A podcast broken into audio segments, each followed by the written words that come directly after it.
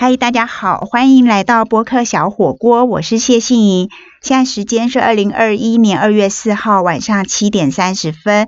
播客小火锅有健康锅、跑步锅、书香锅、人参锅以及国际风味锅等等不同的选择。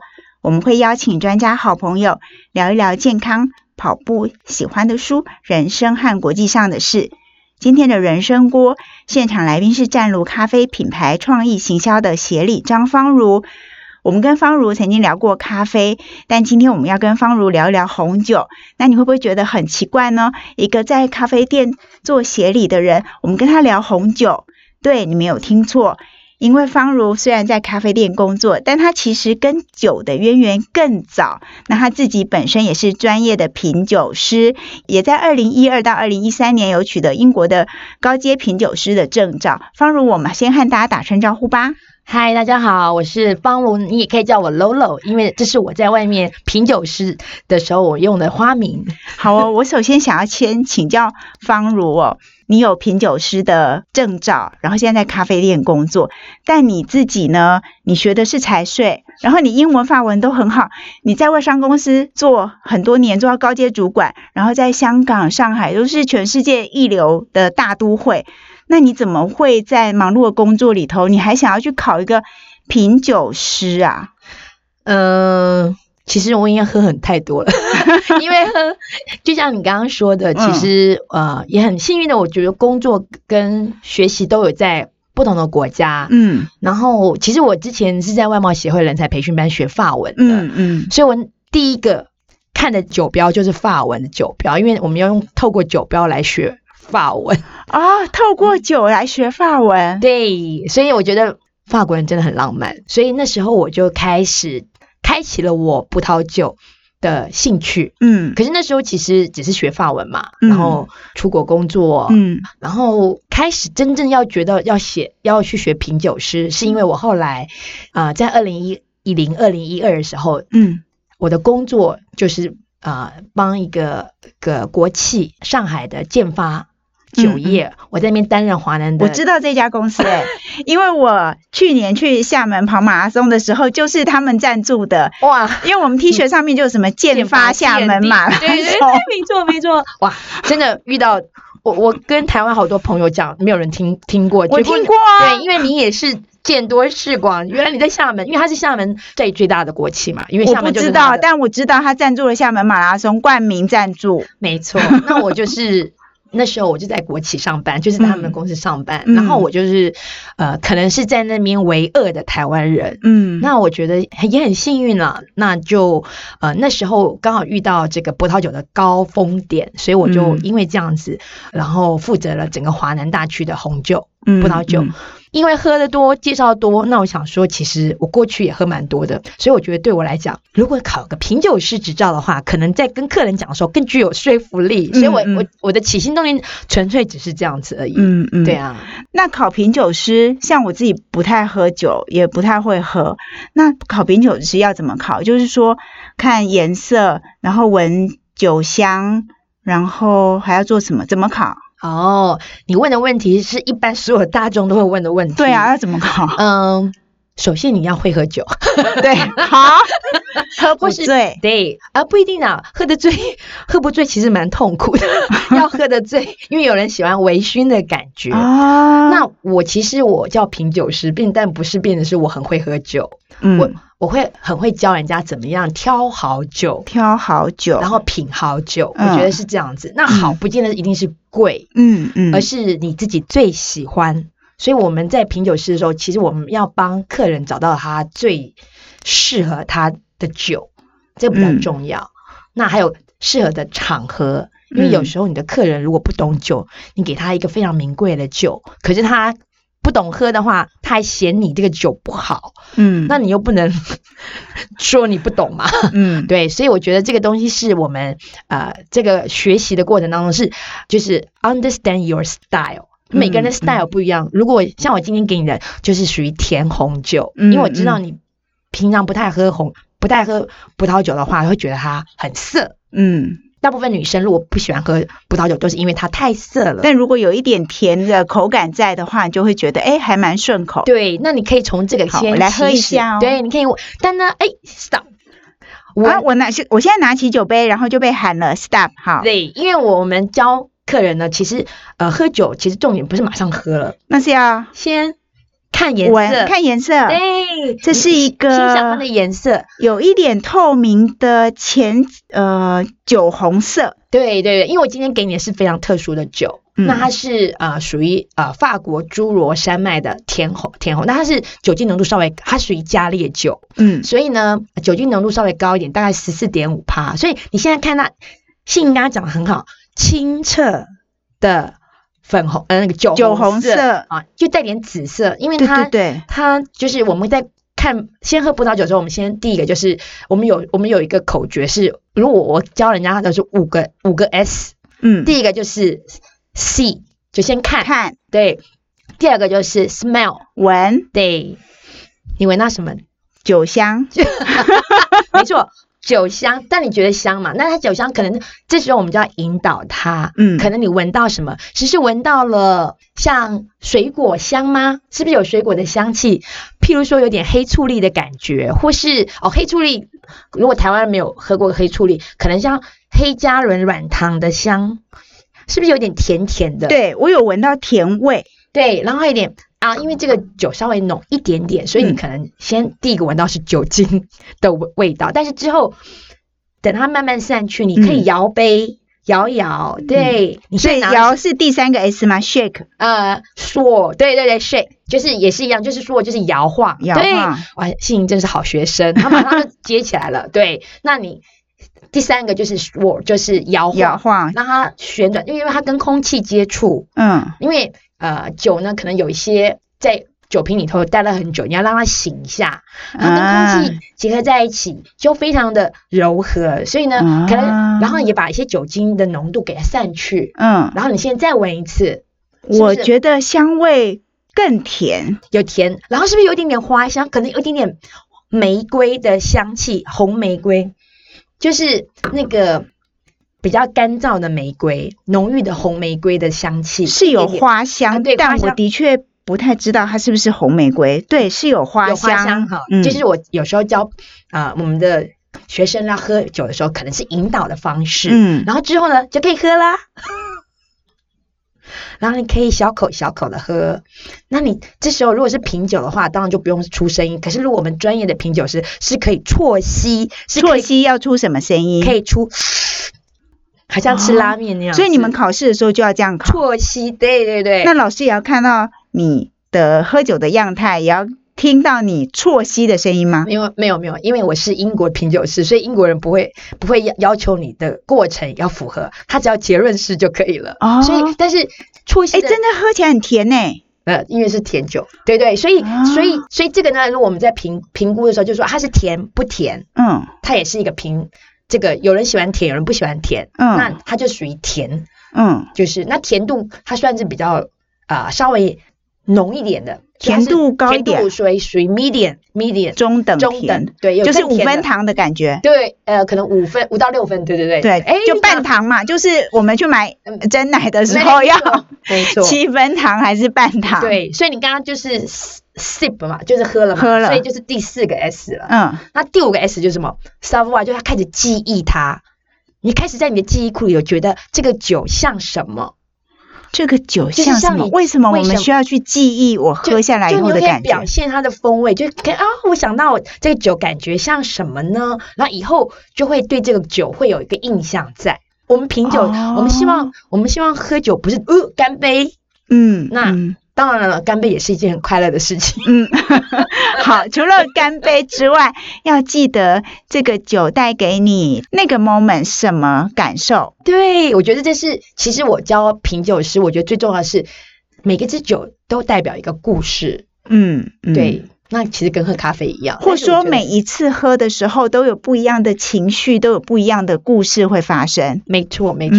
而且刚刚讲 sip 的时候，我其实没有提到是 taste，因为你会有味觉，然后你会觉得它甜嘛。嗯。可是除了甜以外，你可以喝到什么味道？可能刚刚闻有一个闻的味道，有时候闻起来跟喝起来的味道不一样。嗯，所以喝起来的味道，你可能觉得啊，它除了甜以外，它还有带点尾韵，有点酸感，因为它像果果酸的感觉。哦，你可能喝不够多，所以你可以再喝一口。所以类似这样子。我现在正在想，我刚刚喝到以后是什么感觉？就是就是 say 呃 savoir，就是我对不起用法文，就是。想一想，你刚刚回想，对，记忆那个味道，或当时喝下那一口，对，喝下这一支酒带来的什么样的感觉？就开始写笔记了。但是哦，一般人不用这样做嘛，所以我觉得，那你就可以跟你的好朋友讨论说，哎，我觉得我喝到什么，好像是我什么什么什么，可能是之前我在哪里吃到的一个糖果，很好吃，那就是你的回忆了。哦，然后以后。就像我们有时候听民歌说啊，这是我们大学在长堤上 感觉一群同学在那边的回忆。像我们听歌就有回忆嘛，对。然后一听到歌响起，你就想到那时候的场景，会想到哪一些人。对，那这个酒也是这样子，所以我品酒其实是包括最后一个很重要的就是回忆了。哦，非常谢谢方如哇，一开始就很精彩五个 S，让我们进入红酒的世界。那。我们在飞机上啊，其实常常都会被问到说，哎，红酒还是白酒？那我等一下回来呢，想要继续请教方如，就是红酒、白酒是就是看颜色，还是说要红葡萄或白葡萄做的才可以分成红酒、白酒？你知道，对一个不喝酒的人来说，我就只会看颜色啊。那高粱也是白色啊，那高粱算白酒吗？还是红酒，或是？啊，啤酒，啤酒算黄黄酒，黄色，可是没有这样分啊。所以到底红酒、白酒是怎么一回事呢？休息一下，马上回来。嗨，欢迎回到播客小火锅，我是谢杏莹。今天的人生锅就是要教我们品尝。红酒香，然后从红酒香里头去体会人生的湛卢咖啡品牌创意行销协理张芳如，芳如今天一起和我在台北市民生东路城邦出版集团的录音室，我们聊红酒，也聊人生。因为他说喝红酒最重要就是记忆，那我们要记得喝红酒时候的感觉。对，好，那我们刚刚想要问方如的就是说，那红酒、白酒就是葡萄。做的才算吗？红葡萄、白葡萄做的才算吗？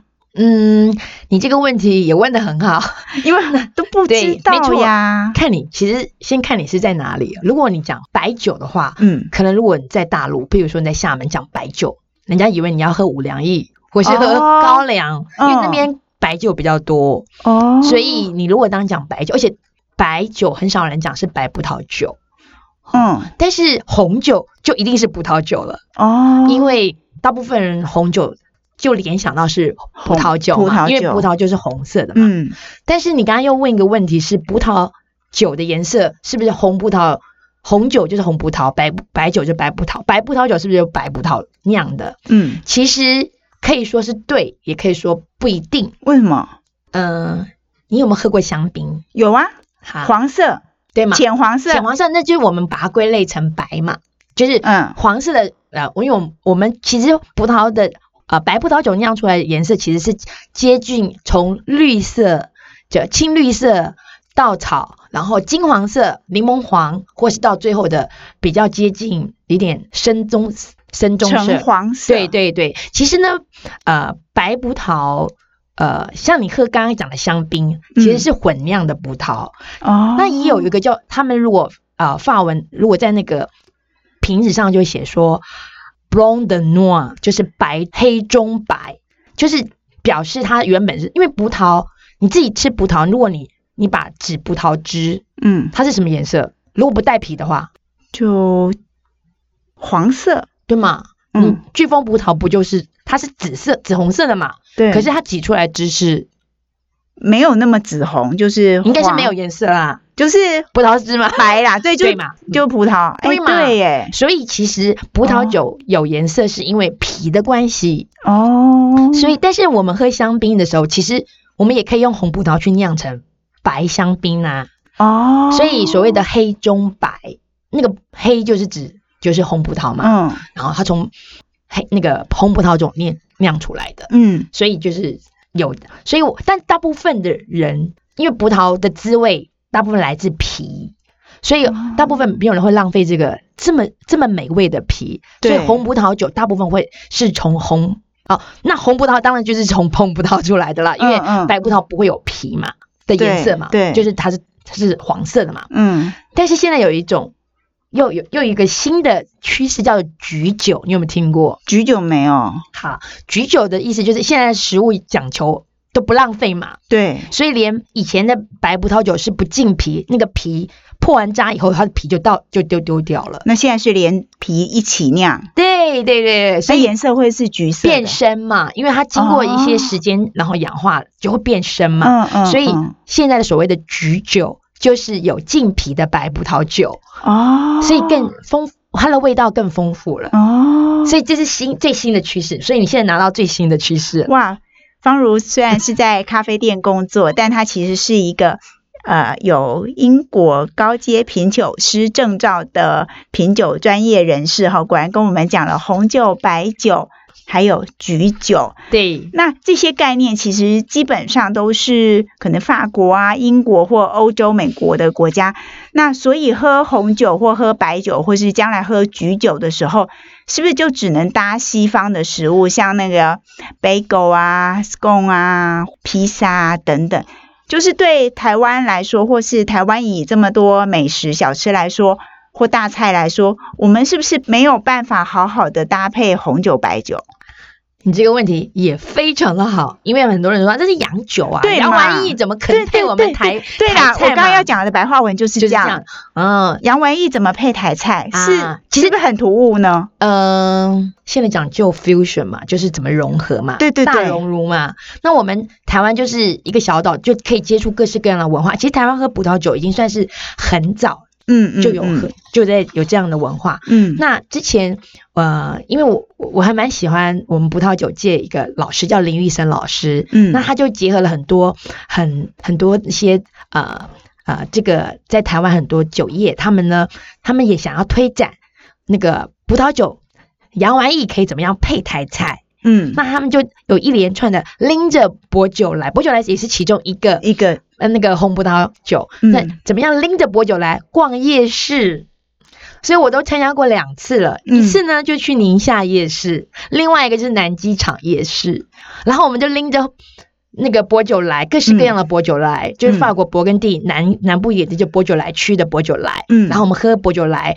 各式各样的薄酒来，也有是新薄酒来，也有是原本薄酒来区的薄酒，薄酒来，然后配我们的台菜。那你会建议要怎么搭配啊？因为台菜，特别是你提到的那个宁夏夜市或是南机场夜市，它里面的特色点心或特色食物都非常多。那你会建议有哪几种主要的搭配方式，或者说，哎，很容易我们就可以吃得到，或者是自己就。有一瓶红酒买来开一下，搭配一下就很美味呢。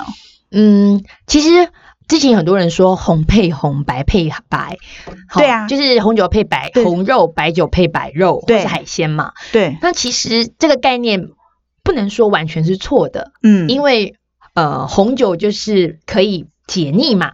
就是我说是因为它跟蛋白质食物，譬如说，因为红肉就很多蛋白质嘛，嗯，所以你把它想成它就是解这个跟蛋白质揉合在一起就很好吃，嗯，所以红酒配牛肉真的是超绝配的，对对对。但是红酒可不可以配海鲜呢？呃，其实是可以的，因为刚刚我讲的薄酒来其实是可以配海鲜，因为我们宁夏夜市不就是蚵仔煎？做好海鲜嘛，对，拿着加蛋的海鲜嘛。但是，但是薄酒来是为什么？它是红酒，红葡萄酒，那为什么可以配呢？你就找它的酒体比较没有这么轻，没有这么重的。所以，我还有另外一种酒食搭配的方式，嗯，叫做重配重，轻配轻。重跟轻指的是什么？就是口感上，或是用的酱料上，嗯，是比较浓郁的。那浓郁的口感可以配浓郁的酒体，嗯，那。红酒虽然理论上是酒体，就是我们讲酒体，就是你在口感上好像喝像水就很很轻嘛。嗯。可是如果你喝豆浆，就是酒体比较，就是感觉就比较浓密度比较高。对对对，就是类似那种感，真的就是就是这样子，就是密度口感觉得密度比较浓稠。嗯嗯。那红酒当浓稠度，就比如说红酒如果是老老年份的酒，或是酒体比较就是它的单宁比较重的，它就是酒体比较重的。啊。那这样子就比较不适合配清爽的东西，因为它会压过。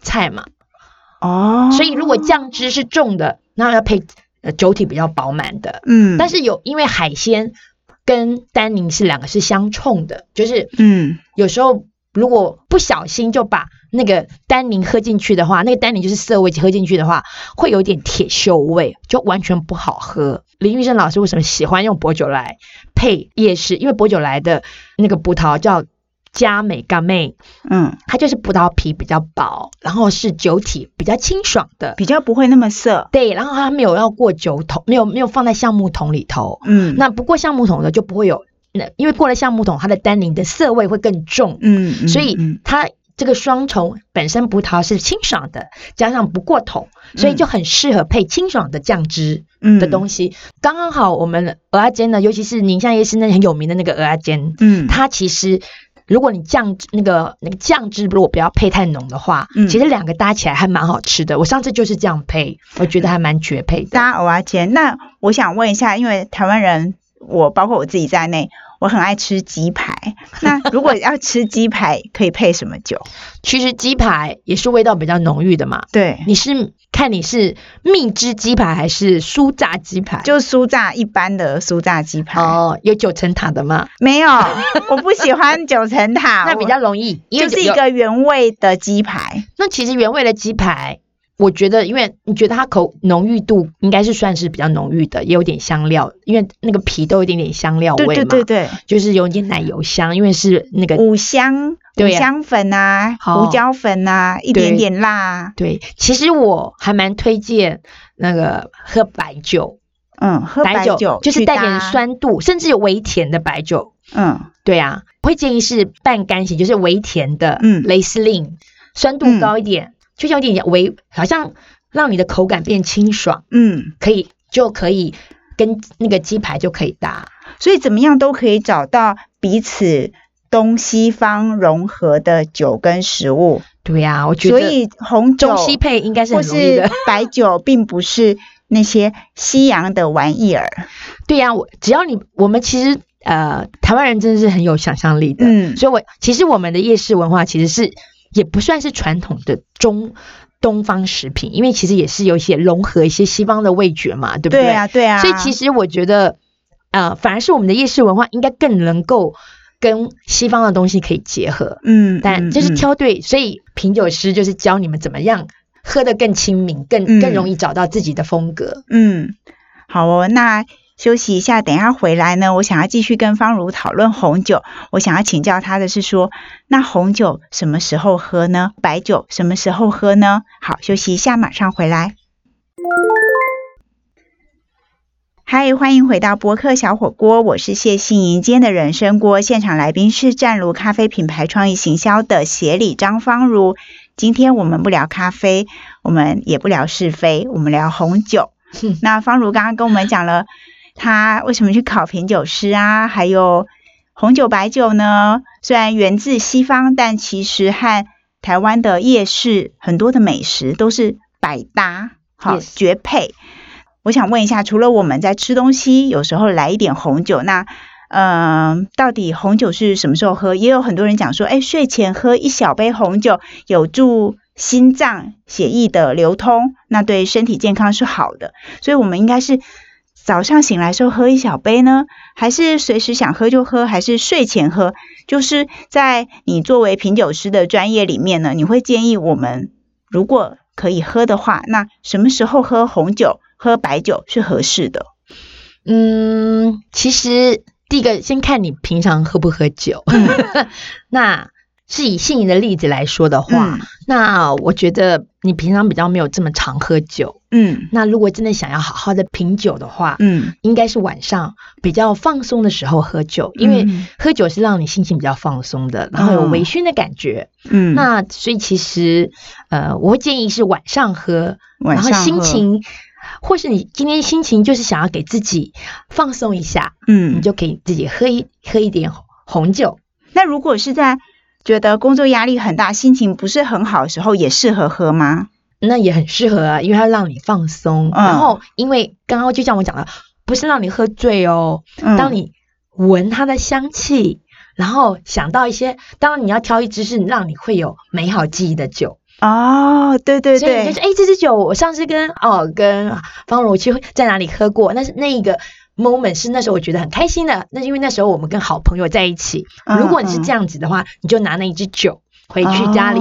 然后呢，红酒呢，虽然人家说红酒不能放隔夜，可是事实上，呃，可以放个两三天没有关系。嗯嗯。所以其实你不用一次啊。假设啊，我平常我比较不会一个人喝酒，嗯嗯。所以呢，你可以找个两三个好朋友跟你一起分享那一支酒，你可以听你聊聊心里事。所以我觉得红酒是很好跟朋友分享事情的一个场景。嗯，那就是睡前喝或是晚上喝。对，如果是。心情好或心情不好的时候都适合喝。对对，因为它是看你怎么，它是一个排解压力或是庆祝都很好的东西。嗯，我我会把它当做是一个让自己开心跟放松的一个饮料。嗯，那你觉得红酒在你的人生或生活或工作里头扮演什么样的角色？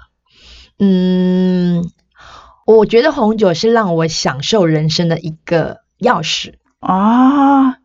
红酒是享受人生的钥匙，对，因为它让我想到很多美好的事物，嗯，然后也让我想到，啊，这是上帝啊赐给我们很棒的一个这个琼之寓意。那，嗯，因为呃，我也去看参观过酒庄，也看到他们怎么种葡萄。